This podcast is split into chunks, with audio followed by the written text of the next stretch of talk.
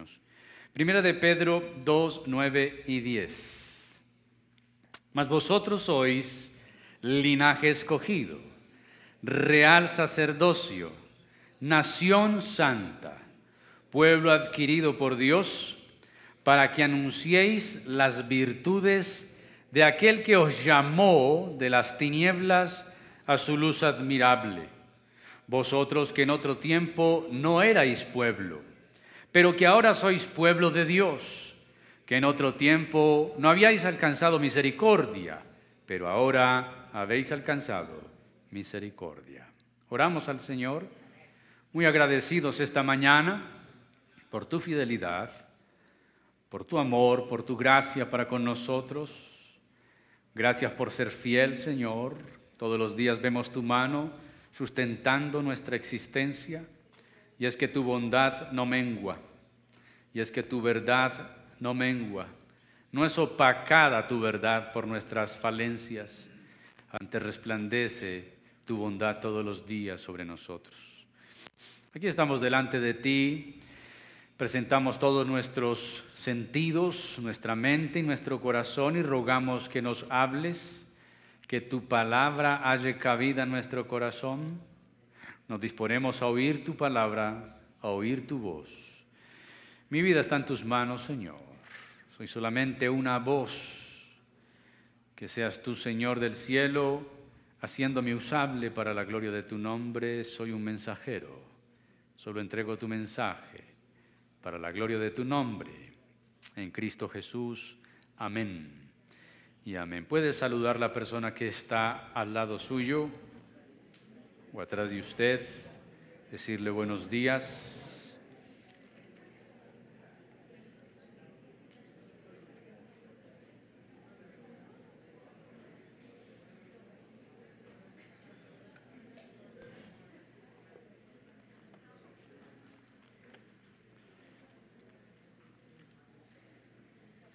El pasaje que hemos leído es una expresión supremamente interesante, pues lo que hace el apóstol Pedro es tomar algo que Dios le dijo al propio pueblo de Israel, que está registrado en Éxodo 19, versículos 5 y 6. Ahora pues, si eres oído a mi voz y guardares mi pacto, vosotros me seréis mi especial tesoro sobre todos los pueblos, porque mía es toda la tierra, y vosotros me seréis un reino de sacerdotes, gente santa. Y lo que Dios le dijo a Israel en el tiempo en que este pueblo recibe las promesas de Dios, ahora Pedro lo aplica a la iglesia. Y esto tiene una gran importancia porque entonces este pasaje nos deja ver que es la iglesia el nuevo Israel de Dios. Ahora, Dios es un Dios que habla y su voz es obedecida por todo. Todo obedece a la voz de Dios. La creación misma, de la naturaleza, pero también de lo invisible y de lo visible, todo le obedece a Dios. Cuando leemos el capítulo 1 y el capítulo 2 de Génesis, encontramos y dijo Dios, y dijo Dios, y dijo Dios. Y todo lo que Dios dijo fue hecho. Todo obedece a su voz. Inclusive los discípulos en la barca en el mar de Galilea se hacen la pregunta, ¿quién es este que aún el viento y al mar obedecen? Por su voz se crearon los cielos y la tierra, el mar y todo lo que en él existe. La palabra de Dios dice que fue hecho. Dios es el que habla y cuando habla todo es hecho y todo obedece. Dios es un Dios que llama. Lo vemos desde Génesis. Cuando Adán y Eva pecan, en el capítulo 3, versículo 9, Dios llama a Adán, mas Jehová llamó al hombre y le dijo, ¿dónde estás tú? También vemos a este Dios que llama a Abraham para que salga de la casa de su padre en Génesis 12. El Señor llama a Abraham y le dice, vete de tu tierra entre tus parientes a la, casa, de la casa de tu padre, a la tierra que yo te mostraré. También vemos a un Dios que llama a Moisés desde la zarza ardiendo. En Éxodo 3, 4, viendo Jehová que él iba a ver, lo llamó Dios de en medio de la zarza y dijo, Moisés, Moisés, y él respondió, heme aquí. También Dios llamó a Israel para hacer pacto con ellos y los saca de Egipto. Los profetas siempre fueron usados por Dios para llamar al pueblo a la obediencia a su Dios. En toda la historia bíblica del Antiguo Testamento, vemos a un Dios que llama, a un Dios que convoca, que invita a su pueblo a escucharlo y a obedecer su voz. Ahora con Cristo Vemos a Dios acercándose a la humanidad. Dios se hizo hombre, habitó entre nosotros, así que ya no es la voz de Dios en un monte o en una zarza ardiendo de una forma audible a través de la nube o de los fenómenos naturales o sobrenaturales. Ahora escuchamos la voz de Dios a través de su Hijo, como dice Hebreos capítulo 1. Antes Dios habló a los padres por medio de los profetas pero en estos postreros días nos ha hablado a través de su Hijo, a quien constituyó heredero de todas las cosas. Y ahora la iglesia, como ese nuevo Israel, como el nuevo pueblo de Dios, también recibe llamados del Señor. Debemos escuchar esos llamados y debemos obedecer a esos llamados que hoy Dios nos hace. Hoy hablaremos de tres llamados que Dios hace a la iglesia Tres llamados que deben ser escuchados, que deben ser oídos, que deben ser atendidos y obedecidos por el pueblo de Dios. Escuchemos entonces la voz de Dios que nos llama a tres cosas. El primer llamado de Dios es el llamado a la salvación. ¿Llamado a qué? Dios nos llamó desde antes de la fundación del mundo. Así lo dice Pablo en Efesios capítulo 1, versículos 1 al 14, le invito a que vaya a este pasaje de la Escritura. El texto que usamos al iniciar es ver cómo Pedro hace esa relación de lo que Dios dijo a Israel aplicado a la iglesia y también Pedro dice que Él nos llamó de tinieblas a su luz admirable. Ahora, esos llamados de Dios se constituyen en tres. El primero es el llamado a la salvación. Pablo, apóstol de Jesucristo, por la voluntad de Dios, a los santos y fieles en Cristo Jesús que están en Éfeso, gracia y paz a vosotros, de Dios nuestro Padre y del Señor Jesucristo. Escuche esto, bendito sea el Dios y Padre de nuestro Señor Jesucristo, que nos bendijo con toda bendición espiritual, ¿en dónde? En los lugares celestiales en Cristo y escuche esto, según nos escogió en Él antes de la fundación del mundo, para que fuésemos qué? Santos y sin mancha delante de Él, en amor, habiéndonos predestinado para ser adoptados hijos suyos, por medio de Jesucristo, según el puro afecto de su voluntad, para alabanza de la gloria de su gracia, con la cual nos hizo aceptos en el amado en quien tenemos redención por su sangre, el perdón de pecados, según la riqueza de su gracia, que hizo sobreabundar para con nosotros en toda sabiduría e inteligencia, dándonos a conocer el misterio de su voluntad, según su beneplácito, el cual se había propuesto en sí mismo, de reunir todas las cosas en Cristo, en la dispensación del cumplimiento de los tiempos, así las que están en los cielos como las que están en la tierra en él asimismo tuvimos herencia, habiendo sido qué? Predestinados conforme al propósito del que hace todas las cosas según el designio de su voluntad, a fin de que seamos para alabanza de su gloria. Nosotros los que primeramente esperábamos en Cristo, en Él también vosotros, habiendo oído la palabra de verdad, el Evangelio de vuestra salvación, habiendo creído en Él, fuisteis sellados con el Espíritu Santo de la promesa, que es las arras de nuestra herencia hasta la redención de la posesión adquirida para la alabanza de su gloria. Este pasaje y muchos más, pero este siendo muy claro, es el llamado que Dios nos hizo a la salvación. Y es un llamado que no vino el día que usted escuchó el Evangelio. Yo puedo decir que yo fui llamado por Dios en esta tierra hace 27 años, en el año de 1995, un mes de abril. Y yo creo que ese día el Señor me hizo oír su evangelio y abrió mi corazón, no para que yo lo aceptara a Él, sino porque Él me aceptó a mí.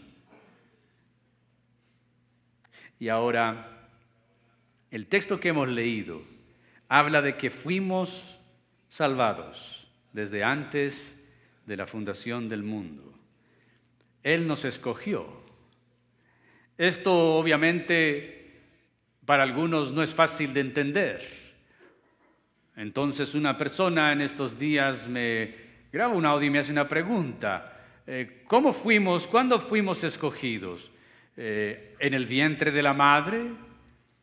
Eh, ¿O esa elección de Dios es cuando yo decido elegirlo a Él? Y la respuesta es ni lo uno ni lo otro. Según el pasaje, la elección de Dios es desde antes de la fundación del mundo. Quiere decir que no había nacido ni nuestra madre ni nuestra abuela, no había nacido nada y nadie, y Dios ya había elegido, escogido. Desde antes de la fundación del mundo fuimos salvados. Alguien diría, ¿y entonces por qué tengo que pasar 50 años de mi vida en pecado? O 37, o no sé, a la edad que tú llegaste a los caminos del Señor. Bueno, el Dios es soberano. Eh, Dios hace sus cosas a su debido tiempo y todo lo que hizo lo hizo hermoso a su tiempo. Lo que tenemos que decir esta mañana y recalcar es que el primer llamado que recibe la iglesia es el llamado a la salvación. Y es un llamado que surge de Dios mismo, de su soberanía de su voluntad, es un llamado soberano que depende de su gracia, de su buena voluntad, al que solo nos toca responder por medio de la fe en la obra de Cristo Jesús. Si usted puede leer ahí mismo en Efesios el capítulo siguiente, capítulo 2, versículos 8 y 9, Pablo se propone a explicar ese llamado, cómo obra eficazmente en un creyente, quiere decir cómo obra la salvación. Dice, porque por gracia sois salvos por medio de la fe. Y esto no de vosotros, pues es donde Dios, no por obras, para que nadie se gloríe. Fuimos llamados por Él y para Él. A su salvación. Es un don otorgado, dado por su pura misericordia, por su soberanía. Es el llamado al que respondemos a ser salvos, ¿Salvos de qué? De la ira venidera, Primera Tesalonicenses 1.10. Y ya lo dijimos una vez, hoy podemos repetirlo, Dios nos salvó de qué? De Él mismo. Dios nos salva de su ira. ¿Por qué? Porque la Biblia dice, el alma que pecare, esa morirá. Porque la Biblia dice, todos se han descarriado, todos están mal, nadie hay bueno, no hay quien busque a Dios éramos dignos de la muerte. De hecho, ya estábamos muertos, según Efesios 2.1, en nuestros delitos y pecados. Pero Dios tuvo misericordia y nos llama para que no recibamos su ira. Y esto es paradójico y yo creo que suena contradictorio para algunos. Dios nos salva de Él mismo. Ahora recordemos que es que Dios es amor, pero también Dios es justicia. Y la justicia dice que el alma que peca debe morir, pero la gracia dice que Él vino a morir por nosotros. ¿Vino a morir por quién? Sabemos que merecemos la muerte a causa de nuestros pecados. Éramos reos de condenación, pero Él nos llamó a la salvación. No fuimos nosotros quienes encontramos a Dios. No le buscamos a Él. Él nos buscó y nos encontró y nos llamó para que seamos sus hijos. Juan 1.11, a los suyos vino, mas los suyos que no le recibieron, mas a los que le recibieron, a los que creen en su nombre, se les dio la potestad de ser llamados ¿qué? Dios nos llamó desde antes de la fundación del mundo. Piense solamente en esto. Ninguno de nosotros se nos hubiera ocurrido años atrás estar siendo lo que hacemos hoy y estar donde estamos hoy. A ninguno de nosotros se nos hubiera ocurrido en los planes de nuestra vida decir, y el tal año seré salvo, me volveré cristiano, seré purificado Por la sangre de Cristo mis pecados serán perdonados y caminaré rumbo a la eternidad. Nadie tenía eso en sus planes. Todos vivíamos descarriados, alejados de Dios. Pero el infinito amor de Dios se nos atravesó en el camino. Él nos llamó a la salvación. ¿Nos llamó a qué? Y entonces si hemos experimentado la salvación, si realmente creemos que somos salvos, si estamos atendiendo al llamado para hacerlo, entonces debemos correr hacia Él y saber que el propósito eterno que Él ha planeado para nosotros es que vivamos eternamente por Él y para Él. Este primer llamado a la iglesia es el llamado a la salvación. Es una obra gratuita y Dios todavía sigue llamando a la salvación. Es un regalo extendido, es algo desmerecido, es algo dado por su gracia. Seguimos predicando el Evangelio porque el Señor sigue llamando a muchos a su reino al reino de Dios, que vengan, como dice Hechos 2, y el Señor añadía a la iglesia todos los días los que habrían de ser qué? Salvos. Por eso tenemos que seguir predicando, para que el Señor siga añadiendo los que han de ser salvos. Hoy, si usted está nuevo y está escuchando este mensaje, la pregunta es, ¿eres salvo? Y si no lo eres, Jesús te está llamando para que lo seas. Si vienes en arrepentimiento y fe, Él quiere y puede salvarte. A los creyentes que asisten a la iglesia y creer que por asistir a la iglesia se salvan, están equivocados. La iglesia no salva, solo salva la obra de Cristo Jesús en la cruz. Si crees que aprender los cánticos, leer la Biblia y portarte bien te hace salvo, estás equivocado. Solo la sangre del Cordero y arrepentimiento genuino te hace salvo. Y Dios sigue llamando, llamando a la salvación. Allí mismo Pedro en su carta dice que Dios no retarda su promesa como algunos tienen por tardanza, sino que es paciente para con nosotros, esperando nuestro arrepentimiento. La iglesia es llamada a experimentar la salvación, pero esta solamente viene cuando al escuchar el Evangelio nos arrepentimos genuinamente. ¿Cómo nos arrepentimos? Al hablar de la salvación también tenemos que decir de aquellos creyentes que aún dudan de su salvación y aún creen que la salvación depende de ellos. La pregunta para ellos es, ¿eres salvo? Y la respuesta muchas veces es, hay hago lo que se puede. No, si tú contestas esa pregunta de esa forma, entonces no eres salvo o no has entendido la salvación. Si te preguntan, ¿eres salvo? y tú respondes, estoy haciendo lo posible, no has comprendido lo que ya leímos y está ahí en Efesios 2, no por obras para que nadie se gloríe. No hay que hacer lo suficiente, ahí estoy intentándolo, no lo vas a lograr por más que lo intentes. Podrías tener esta vida y otra vida y intentar salvarte, nadie te puede salvar fuera de la obra de Cristo. La salvación es una obra de Dios, dada a un hombre pecador, a los hombres pecadores, que no la merecen. Es la justicia de Dios aplicada al pecador, justicia que se aplicó a Cristo en la cruz con su muerte y que ahora el que acepte el sacrificio del Señor la recibe.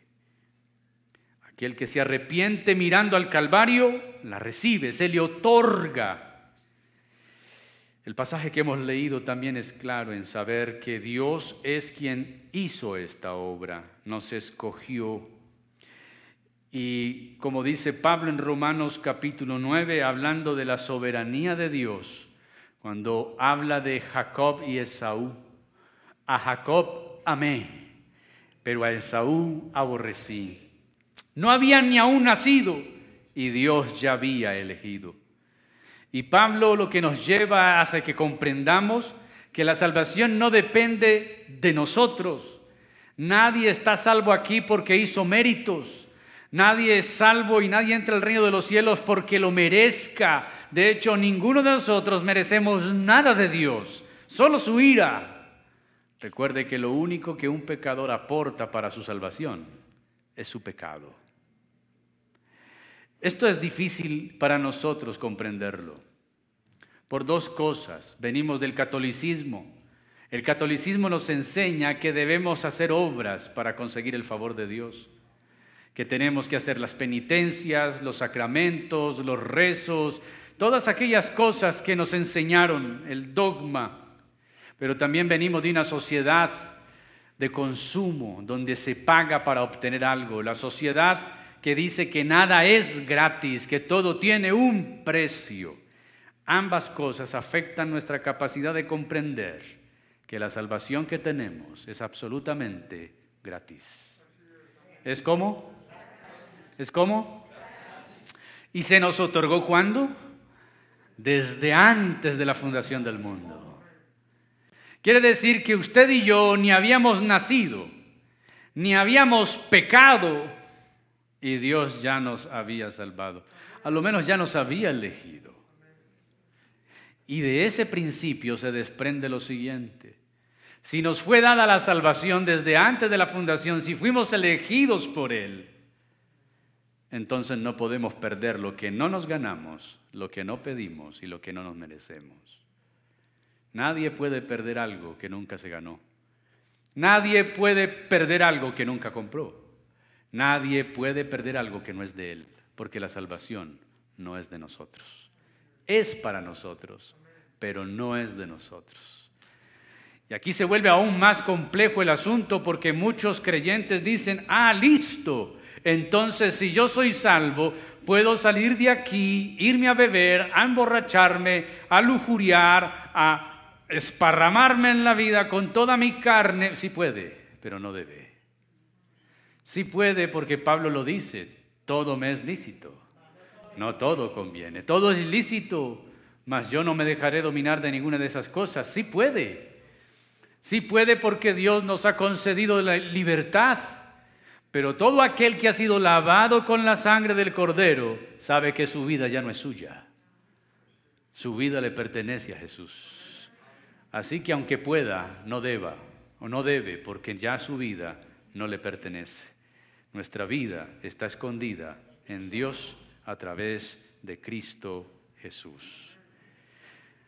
Entonces muchos creyentes deambulan por la vida deshojando margaritas, como a veces lo, lo, muestro y lo digo, y es, empiezan a decir, seré salvo, no seré salvo, seré salvo, no seré salvo. Anoche no oré, si el Señor viene, me quedo.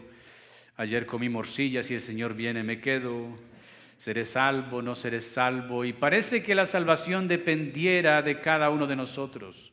Hay cosas que nosotros no debemos hacer, no por no perder la salvación, sino porque no son obras de los hijos de Dios. El Señor dice que nosotros fuimos apartados para Él, que si amamos el mundo, Dios nos aborrecerá o seremos enemigos de Dios. Nosotros fuimos llamados para Él. Mis queridos, la salvación es una obra del Señor en nosotros. Ya somos salvos. No seremos salvos. Ya lo somos. San Juan 10, el Señor dice, yo soy el buen pastor. Mis ovejas me siguen y yo les doy vida eterna. Él no dice, yo les daré vida eterna, yo les doy. Ya en nosotros hay vida eterna. Solamente falta la transición de dejar este cuerpo de corrupción para experimentar la eterna gloria de Dios. Así que el primer llamado que Dios hace y que la iglesia ha recibido y que en este, en este primer llamado la iglesia solamente es beneficiaria. Quiere decir, la iglesia es receptora, el creyente es receptor. ¿Qué debe aportar el creyente para su salvación? Su pecado. Entonces alguien dirá, yo quiero ser más salvo, debo pecar más. No, Pablo dice que no. No vamos a abundar en pecado para que la gracia abunde. Ya es suficiente. Y hoy experimentamos una nueva vida. Y hoy disfrutamos de una nueva vida. ¿Cuántos tienen una nueva vida? ¿Cuántos están felices con la vida que el Señor nos ha dado? Por favor, por favor, Piense de dónde lo sacó el Señor. Para el creyente ya no hay vuelta atrás, porque atrás no hay nada para nosotros. Nosotros tenemos que poner la mirada en Jesús, el autor, consumador de la fe. Tenemos que mirar a lo que es trascendente, a lo que es eterno. Creyentes ambivalentes que andan diciendo, y si yo vuelvo atrás, ¿por qué vas a volver atrás? ¿Qué hay atrás para ti? Si de allí te sacó el Señor, ¿cómo vas a volver como la puerca lavada a revolverte en el pantano o como el perro a comerse su vómito? Que atrás no hay nada. Así que ni que tu mente te engañe, ni tu corazón, hay algo más glorioso que Cristo Jesús nos está esperando. Nos tiene allí reservadas las moradas eternas. Este primer llamado es un primer llamado que nosotros escuchamos y que por su gracia fuimos convencidos, porque es el Espíritu Santo el que nos convence de justicia, de juicio y de pecado. Jamás pienses que eres salvo porque te lo merecías. Pero jamás pienses que dejarás de ser salvo porque te lo mereces. Ni lo uno ni lo otro. Somos salvos por su gracia desmerecida y no podemos dejar de serlo porque eso no proviene de nosotros. Pero tampoco podemos decir que es una licencia para hacer lo que queramos. No, porque la salvación invita al salvo a guardarse para su Señor. ¿Qué es el segundo llamado? Es llamados a la santificación. ¿Llamados a qué? Cuando somos salvados, entonces somos justificados. Y a partir de ese momento el creyente, el creyente entra en un estado de santificación. En un verdadero creyente la santificación continúa de manera progresiva durante toda su vida. En este caso el creyente sí participa de este llamado. En el primero no. En el primero es obra de Dios.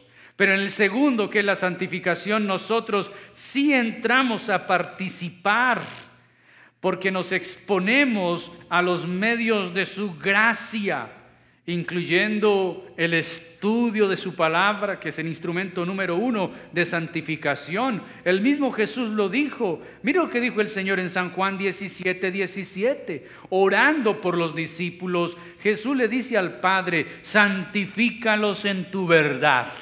Tu palabra es verdad.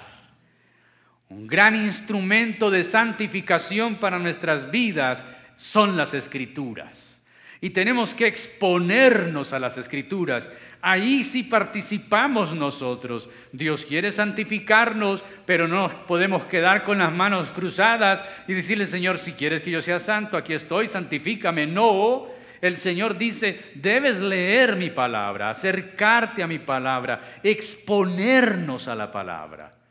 La palabra entonces nos descubre la palabra desnuda nuestro interior, la palabra nos muestra lo pecadores que somos. Entre más un hombre se acerque a Dios, más se dará cuenta de su pecado.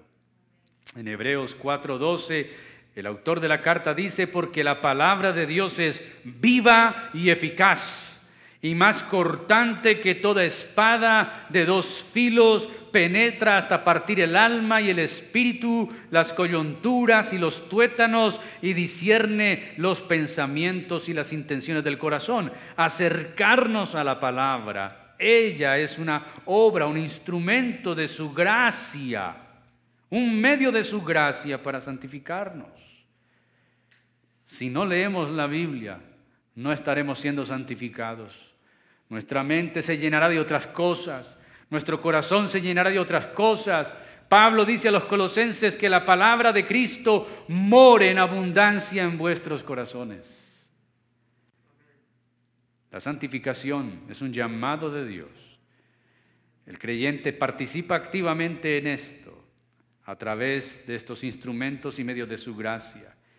La palabra, la meditación en la palabra, la oración, pertenecer a una comunidad cristiana sana, la consejería bíblica, la comunión con los hermanos, etcétera, son medios de gracia que Dios nos ha dejado para santificarnos. Tú dices, me voy a santificar, me voy a vivir a un monte y allá me quedo solo encerrado para que el pecado no me toque. Eso es falso. Eso pensaban los monjes, eso pensaron otras culturas que se internaban en las montañas en el tiempo de Jesús, los esenios que iban a los montes de Palestina. El pecado está dentro de nosotros. Cuando leemos la palabra somos descubiertos por ella y somos santificados a través de ella. Toda persona que Dios llama, la llama a que produzca en ella y refleje un carácter santo. Allá mismo en Pedro donde leímos al principio, pero en el capítulo 1, versículo 15 y 16, Pedro, perdón, también recoge algo de Levítico. Ya ha recogido lo de Éxodo 19 en la porción que leímos al principio. Ahora en primera de Pedro 1, 15, 16 recoge a Levítico 19 donde dice, sino que así como aquel que os llamó es santo, así también sean ustedes santos en toda vuestra manera de vivir, porque escrito está. Sed santos porque yo soy santo. Nuestro problema reside en nosotros mismos. ¿Por qué? Porque no somos santos, somos impíos, somos de naturaleza caída, vendidos al pecado. Sin embargo, la Biblia se refiere a nosotros como santos. ¿Recuerdan el pasaje que leímos de Efesios? Cuando Pablo escribe a los Efesios en ese capítulo 1, Pablo dice a los santos y fieles en Cristo Jesús que están en Éfeso, Quiere decir que la santificación obra en dos tiempos. Una es instantánea cuando el Señor nos aparta al momento de la salvación, somos justificados y ya nos llama santos. Y otra es la santificación progresiva que será hasta el día en que el Señor Jesús venga por nosotros. Somos llamados santos. ¿Cómo somos llamados? Santos. Ya lo somos llamados, aunque no lo seamos plenamente. Si usted puede leer Romanos capítulo 1 y Primera de Corintios capítulo 1, en las introducciones de Pablo a estas cartas, él habla de ese propósito de Dios a la santidad del creyente. Capítulo 1 de Romanos, ahí lo encontramos en el versículo 4, que fue declarado Hijo de Dios con poder según el Espíritu de Santidad por la resurrección de entre los muertos y por quien recibimos la gracia y el apostolado para la obediencia a la fe en todas las naciones por amor de su nombre, entre los cuales estáis también vosotros llamados a ser de Jesucristo. A todos los que estáis en Roma, amados de Dios, llamados a ser santos. ¿Llamados a ser qué? Santo. El término santo significa uno que es apartado. Dado que la santidad nos encuentra en nosotros mismos, Dios es quien nos aparta. Tiene la idea y la imagen del sacerdocio levítico del Antiguo Testamento o de los sacerdotes también de Aarón que eran apartados para Dios, pero también tiene la idea de los instrumentos y los elementos del santuario que eran separados. Esas copas solamente eran para el uso del santuario, esos panes, ese candelabro de, las luces, esa mesa de los panes, esa arca, todo era separado para uso exclusivo de Dios. Somos salvos, pero también somos llamados a ser qué? Santos. Por eso la salvación no es una licencia para irnos al mundo es más bien un llamado para que seamos santos. ¿Para hacer qué? Y alguien podría preguntarse, ¿y si yo soy salvo y creo que soy salvo, pero no quiero ser santo? Así no opera la cosa. El Dios que te salvó es el Dios que te llama a ser santo. Nadie puede vivir así diciendo, yo soy salvo y viviendo una vida impía. No. Debe haber una coherencia. ¿Qué debe haber? Cuando soy salvo, también soy qué? Santo. Debemos ser santificados porque la santidad no viene de nosotros. Santo es el que es apartado. Como la santidad no se encuentra en nosotros, necesitamos la obra de Dios en nosotros. aquel que nos santifica para hacernos conforme a la imagen de Cristo es el Espíritu Santo. ¿Quién nos santifica? Mire, como la tercera persona de la Trinidad, el Espíritu Santo no es más santo que el Padre, ni es más santo que el Hijo. Sin embargo, no se habla de el Padre Santo, el Hijo Santo y el Espíritu Santo. Se habla de Padre, Hijo y Espíritu Santo. Al Espíritu de Dios se le llama Espíritu Santo no tanto por ser su persona, que sin duda es santa, sino por su obra para hacernos santos. No es que el Espíritu Santo sea más santo que el Padre y que el Hijo. Se le llama Espíritu Santo porque es Él el que opera la santidad en los hijos de Dios. El fin del Espíritu Santo en nosotros es santificarnos. Él nos consagra. El Espíritu Santo cumple el papel de santificador. Ser santificados es ser hechos santos o justos. La santificación es un proceso, ya lo dijimos, que empieza en el momento en que venimos a Cristo llamados por Él. El proceso continúa hasta la muerte, cuando el creyente finalmente, totalmente y para siempre es hecho justo. Nosotros creemos desde la Escritura que la obra de la salvación es exclusiva de Dios, pero también que la obra santificadora es del Espíritu Santo en la regeneración. Nosotros no ayudamos al Espíritu Santo para la salvación. Él nos convenció de justicia, de juicio y de pecado. Rechazamos rotundamente toda noción que implique un esfuerzo o cooperación con Dios en el nuevo nacimiento del creyente. Sin embargo, la santificación es otra historia. Nuestra santificación es un trabajo conjunto. Debemos trabajar junto con el Espíritu Santo para crecer en la santificación. El apóstol Pablo lo expresó así a los Filipenses capítulo 2, versículos 12 y 13. Por tanto, amados míos, como siempre habéis obedecido, no como en mi presencia solamente, sino mucho más ahora en mi ausencia, ocupaos en vuestra salvación con temor y temblor, porque Dios es el que en vosotros produce así el querer como el hacer por su buena voluntad. El llamado a la santificación implica cooperación y trabajo. Debemos trabajar en serio. Trabajar con temor y temblor no sugiere un espíritu de terror, sino de reverencia junto con el esfuerzo. De hecho, otros pasajes en otras versiones dice, ocupaos en vuestra salvación, dice, empeñense en, en entender para qué fueron salvos. Nosotros no podemos dejarle toda la obra al Espíritu de Dios y ser unos creyentes pasivos y que Dios es todo lo activo y que Él lo va a hacer. Él no va a venir a quitarte el cigarrillo de la boca. Él no va a venir a quitarte la lujuria ni la pornografía. Tú tienes que cooperar, tú tienes que tomar medidas, tú tienes que decir hasta aquí, tener límites, poner límites, apartarte de amistades, apartarte de hábitos, cerrar con costumbres. Él no lo va a hacer por ti, no lo va a hacer por mí. Somos nosotros quien debemos poner acción allí y Él nos va a ayudar. Nos consuela saber que no nos dejan hacer esta tarea solos ni por nuestros propios esfuerzos. Dios está obrando dentro de nosotros para lograr nuestra santificación.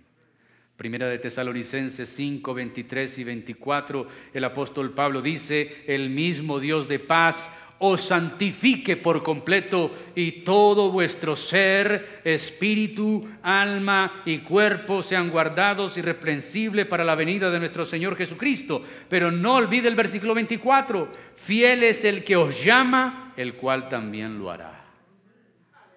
La santificación no es un asunto de nosotros solos, necesitamos al Espíritu de Dios. ¿Cuántos necesitan al Espíritu de Dios? Necesitamos que Dios nos ayude, pero Dios también dice, tienes que tomar medidas, tienes que hacer algo, Tienes que dejar, cerrar allí, cortar allá. No puedes seguir con tus mismos hábitos. Debes cambiar la forma en que piensas, la forma en que vives. Tienes que dejar estas amistades, de visitar esos lugares. El Espíritu Santo mora ahora en el creyente. ¿Recuerdan el pasaje de Efesios capítulo 1, versículos 13 y 14? En él también, cuando oyeron el Evangelio de vuestra salvación y creyeron, entonces Él les ha sellado con el Espíritu Santo, que son las arras de la posesión adquirida. Ahora tenemos al Espíritu de Dios y Él obra para lograr una vida y un corazón más justos y rectos delante de Dios, íntegros. Pero tenemos que tener cuidado con no confundir la morada del Espíritu Santo con cualquier edificación o cualquier eh, beatificación del individuo. Quiere decir, el Espíritu está en el creyente y actúa en él, pero no se convierte en un creyente. El Espíritu opera para producir seres humanos santificados, no criaturas deificadas.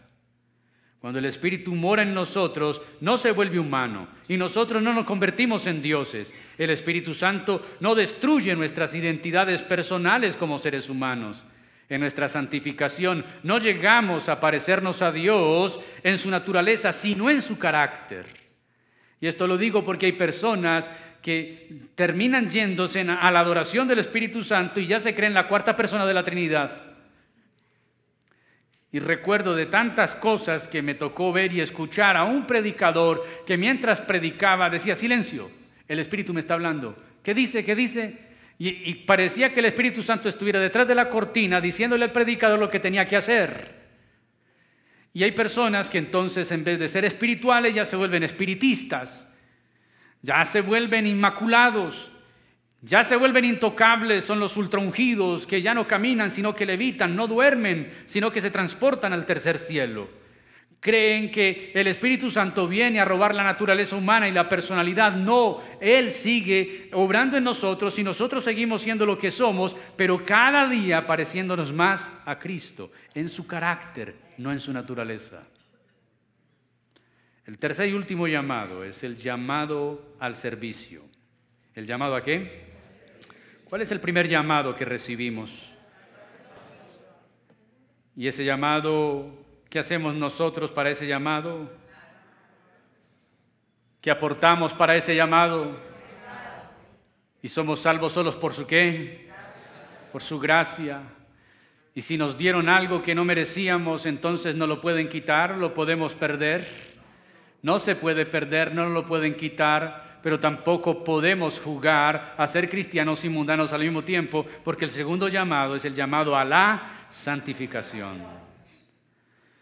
Pero de nada sirve ser salvos y ser llamados a ser santos si no servimos. El tercer llamado es el llamado al servicio. Este es un llamado en que, que recae sobre todos los redimidos. El área del servicio. Ahora, el tipo de servicio va a variar con los dones y talentos dados por Dios a cada persona. Cada creyente recibe por lo menos un don. Primera de Pedro 4:10 cada uno según el don que ha recibido, ministrelo a los otros como buenos administradores de la multiforme gracia de Dios. Cada uno de nosotros, por lo mínimo, ha recibido un don. Ahora, yo quiero que usted se pregunte, ¿cuál es el don que ha recibido? Porque muchos han pasado meses y años en la iglesia sin servir con la excusa de que no tienen ningún don. Según este texto de la Escritura, cada creyente ha recibido por lo mínimo cuántos dones? Por lo menos hay uno. ¿Cuál es el suyo? Los dones que Dios nos ha dado son para ponerlos al servicio de la iglesia, dice 1 de Corintios 12, 7, pero a cada uno les dada la manifestación del Espíritu para provecho. Los dones no son para provecho propio.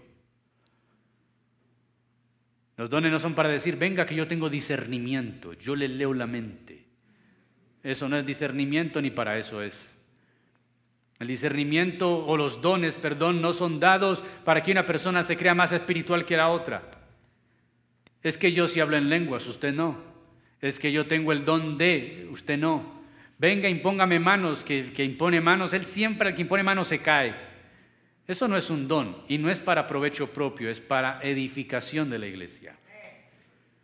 Muchas veces el servicio es la manera en que descubrimos el, el, propósito que Dios tiene para nuestras vidas y quizá al usted usar el don que tiene, puede Dios ir mostrando el llamado ministerial especial que tiene para el cuidado de las ovejas. Quizás su don sea más adelante el llamado que Dios le da al santo ministerio. El servicio fue el gran y último ejemplo que Jesús nos dejó en la tierra. Su última Pascua, aquella noche, en ese aposento, lavó los pies de los discípulos.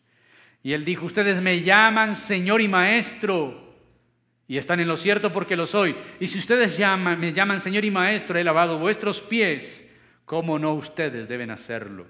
Porque el Hijo del Hombre no vino para ser servido, sino para servir y dar su vida en rescate por muchos. ¿Estás sirviendo al Señor? tema de la salvación, ya lo hemos visto, somos salvos, gloria a Dios, aleluya, bendecimos su nombre, nos ha salvado por su gracia, estamos siendo santificados, algo fue instantáneo, en ese momento fuimos declarados santos, pero seguimos hasta que Cristo venga, Él seguirá santificándonos, pero mientras el Señor viene, nos llama a servirle. ¿Le estás sirviendo? ¿En qué le sirves? ¿Cómo le sirves? Hay una promesa para los que sirven.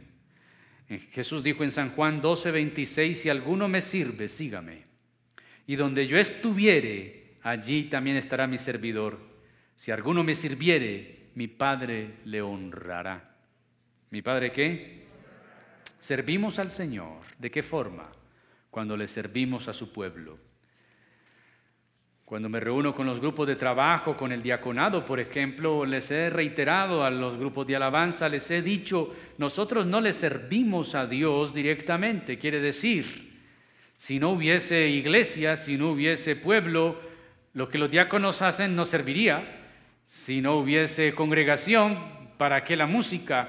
Nosotros no le servimos a Dios directamente. Según San Mateo capítulo 25, 31 al 48, nosotros le servimos a Dios cuando le servimos a su pueblo.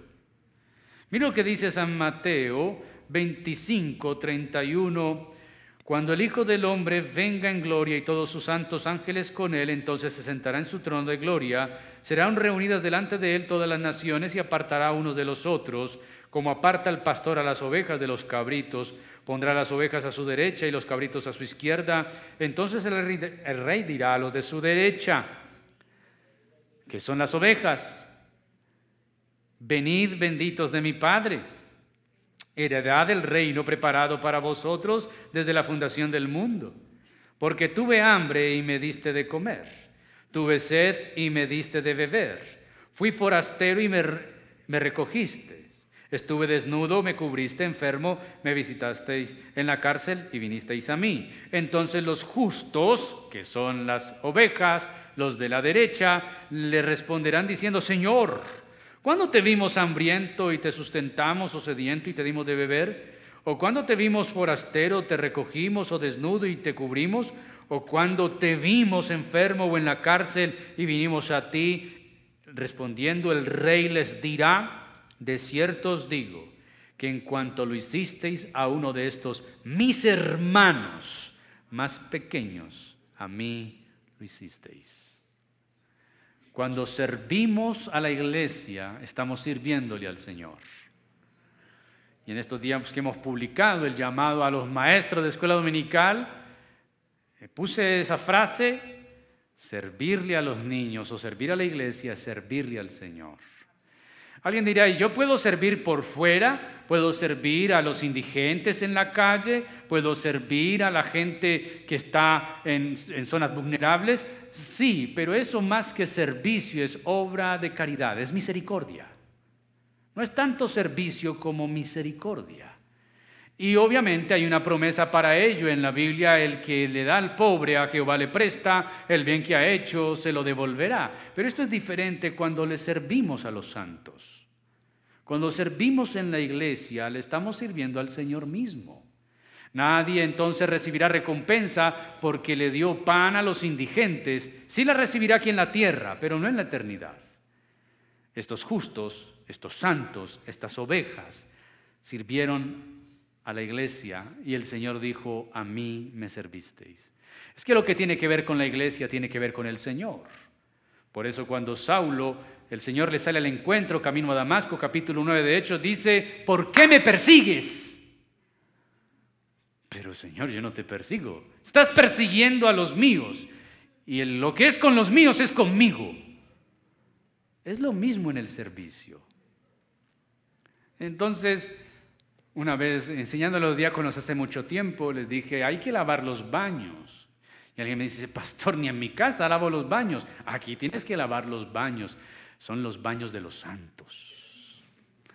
Que no huele mucho a santo, pero son santos. Y este servidor comenzó su servicio en la iglesia destaqueando baños, cambiando lámparas, limpiando sillas, atendiendo a los santos, a la iglesia.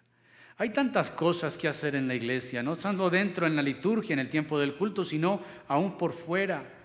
Hemos detenido el tema de los grupos pequeños, esperando que los líderes reciban su membresía también para luego ver ese compromiso, pero cuando tengamos grupos pequeños, servir, vamos a evangelizar, vamos a hablar del Señor a otras personas y podemos hacerlo ahora, aunque no tengas grupos pequeños, puedes hablar Pondremos después del, primer semestre, vamos a presentar ese programa que lo tuvieron las mujeres a toda la iglesia. ¿Quién es mi uno? ¿Cuál es tu uno? Que cada creyente ore durante un mes por una persona que no sea cristiana y después de ese mes que la traiga a los pies de Cristo y la traiga a la iglesia. Hay tanto que hacer en la obra. Necesitamos intercesores. Gente que en silencio esté orando en su casa, clamando durante estos días he pedido al Señor en oración, Señor, yo sé que hay gente orando por nosotros, necesitamos intensificar la oración, porque no ha sido fácil todo el tema de la transición. Y nos hemos visto, mi esposa y yo, en noches casi de desvelo, de no poder dormir por las tensiones, por una cantidad de situaciones, de que aquí murmuran, que allí dicen que esto no es una transición, que es una división. No es una transición, no es una división. Es la misma iglesia, con el mismo pastor, con el mismo evangelio, a un modelo bíblico. Pero no ha sido fácil y escuchar y nos llaman y nos tiran indirectas que esto y mandan a llamar gente. Y no ha sido fácil, necesitamos intercesores. Necesitamos gente que esté clamando por la obra, por los líderes, para que el Señor cumpla su propósito. Y tanto que servir. Mis queridos, es el momento de preguntarnos, ¿has atendido al llamado del Señor a la salvación? Si eres salvo y entiendes tu salvación y la vives, da gloria al Señor. ¿Estás atendiendo al llamado del Señor a la santificación? ¿Estás tomando las medidas para tu santificación?